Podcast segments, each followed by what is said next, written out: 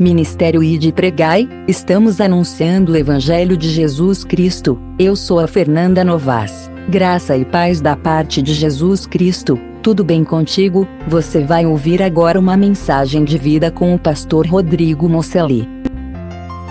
Esse arranjo de pais distantes de seus filhos, de crianças largadas em creches com a vovó, com a titia, é único na história humana. É único. Suzanne Wenker falando sobre o feminismo, que explica isso, disse: pela primeira vez na história americana, os pais não precisam cuidar dos filhos que trazem ao mundo. Mas, pastor, eu preciso dar um futuro melhor aos meus filhos. A primeira pergunta que você precisa fazer é: para os seus filhos ou para você? Será que eu não consigo ficar sem o último celular? Trocar de carro? Lembra o que Paulo falou, que Jesus disse que Jesus falou sobre vida financeira?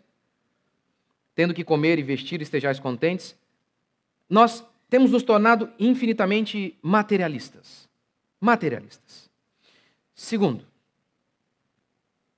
o que o seu filho mais precisa é de você. Nunca, nunca em toda a história humana os jovens foram tão ricos.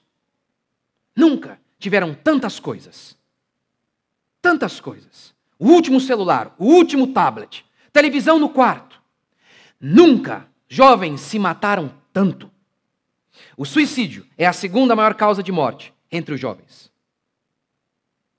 Suzanne Wenker, falando sobre o feminismo, que tem como uma das pautas o êxodo das mulheres de seus lares. Como dizia Beth Friedan, se as mulheres saírem de casa, todos os problemas serão resolvidos. O feminismo cumpriu o seu papel as mulheres deixaram o lar. Como estamos? Suzane Wenker explica. Dá o diagnóstico.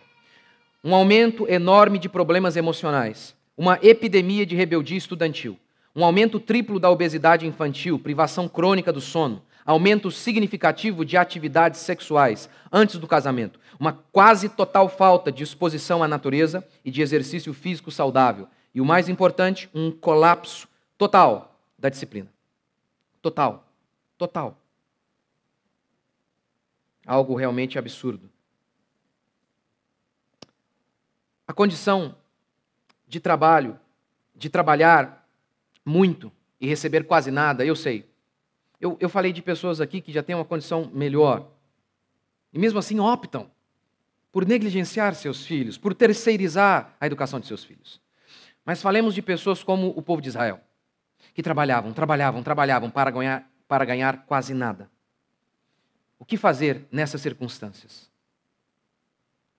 Orar, esperar um milagre, crer no milagre. Veja a oração que uma cristã fez. Eu queria ter mais filhos e menos alunos. Eu queria passar mais tempo em casa e menos proletarizando uh, o verbo aqui da ideia de, dos operários que trabalham nas fábricas. Eu queria obedecer a um marido e não a um patrão. Eu queria ter tempo para cozinhar e aposentar uniformes e calças jeans. Se essas coisas estão longe de mim por minha culpa, peço perdão a Deus. Se for por culpa do feminismo, peço o extermínio dessa imundícia e amaldiçoo as envolvidas.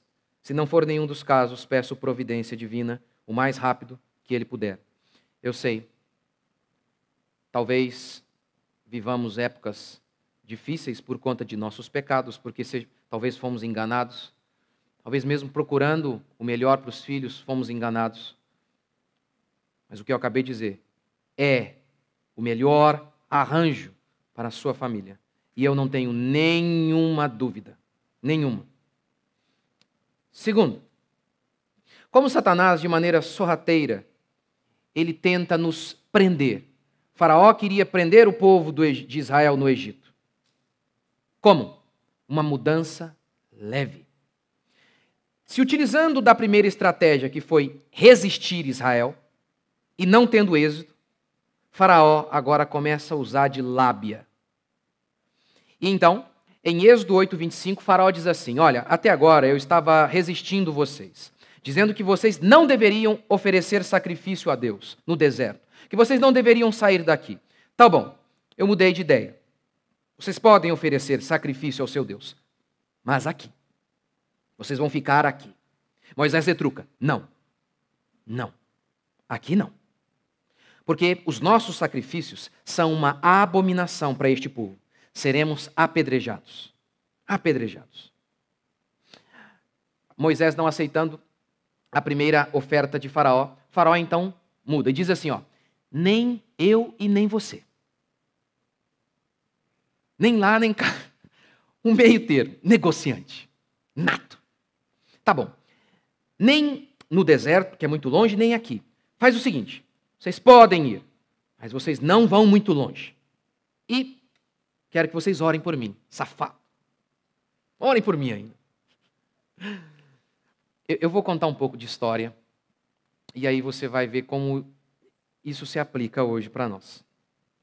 A história do mundo é a história de governos religiosos, onde uma religião oficial existia e as outras eram perseguidas, basicamente proibidas mesmo.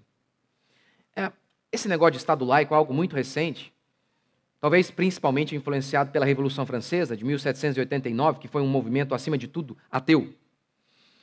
Olhe, por exemplo, aqui para Faraó. O que era Faraó? Faraó, eles acreditavam, era a própria encarnação de um Deus. Vivendo com Cristo, Ministério Ide Pregai, estamos anunciando o Evangelho de Jesus Cristo. É muito bom viver com Cristo e desfrutar da sua paz. Chegamos ao fim de mais esse podcast. Obrigada pelo seu carinho e audiência. Que Deus abençoe sua vida e sua família em nome de Jesus Cristo. Até mais.